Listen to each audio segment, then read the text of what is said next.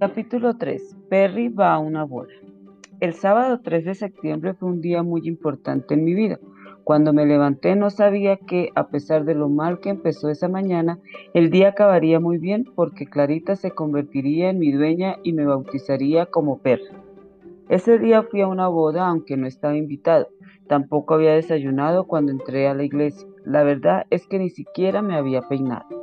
La razón por la que fui mal arreglado es que estaba en una difícil situación y me encontraba viviendo en el parque. Esa mañana amanecí enfermo y entumido de frío. Había llovido toda la noche, tenía gripe y el estómago completamente vacío porque no había encontrado nada decente para comer en varios días. El padre Emilio es el párroco de la iglesia que está frente al parque. Ese día vi una alfombra roja a la entrada y las, y las bancas estaban adornadas con rosas blancas. Desde afuera escuché la música del órgano que tocaba don Julio.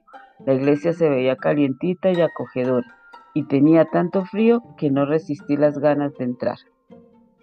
Pero con esa experiencia aprendí tres lecciones. La primera es que no es aconsejable ir a una boda si no te han invitado. La segunda es que según te ven te tratan, es decir, si no vas bien arreglado, todo el mundo te basurea. La tercera, que siempre existe alguna persona de buen corazón dispuesta a ayudar a un perro en desgracia. Lo que voy a contar ahora ocurrió en la iglesia de San Blas. Antes íbamos a esa iglesia con mi ex dueña, doña Gertrudis, cuando la acompañaba a misa. En esos tiempos yo era apenas un cachorro y ella me llevaba en un canasto, me metía debajo de la banca y me daba un hueso de hule para que me entretuviera. Estaba tan ocupado mordiendo mi hueso que ni me daba cuenta de que se había terminado la misa. Al salir saludábamos a sus amigas y después pasábamos por la panadería y comprábamos pan fresquito para nuestro desayuno. Pensé que en la iglesia estaría abrigado y entré amigos, como en aquellos días felices, pero fue un error de cálculo. El sábado 3 de septiembre no estaban en la iglesia los amigos y amigas de doña Gertrudis, sino mucha gente elegante que asistía a una boda. Primero llegaron el novio y el padrino, vestidos de negro y con un clavel rojo en la solapa de la chaqueta.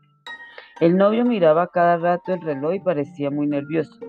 No se calmó hasta que apareció la novia con un traje de cola larga que era llevada por dos niñitas vestidas de celeste que no se ponían de acuerdo para caminar al mismo tiempo sin chocarse.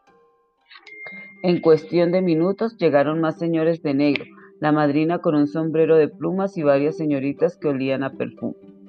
Don Julio empezó a tocar el órgano y recordé el cumpleaños de mi ex dueño, el músico Alberto.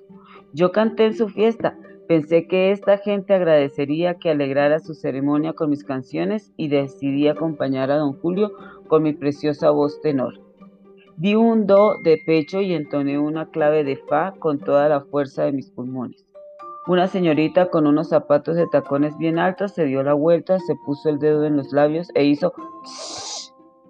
No me di cuenta de que los demás se habían callado y el padre Emilio preguntó, ¿qué pasa? La señorita de los tacones altos le dijo que un perro maleducado estaba aullando. Hasta ese momento yo pensaba que hablaba de alguien que estaba fuera de la iglesia. El padre Emilio paró la boda, puso cara de fastidio y bajó del altar. Los novios y los invitados salieron de las bancas, se pararon a mi alrededor y dijeron, ¡Shh! Me puse nervioso y canté aún más alto. Me dijo después Clarita que mi voz sonaba como la sirena de una ambulancia.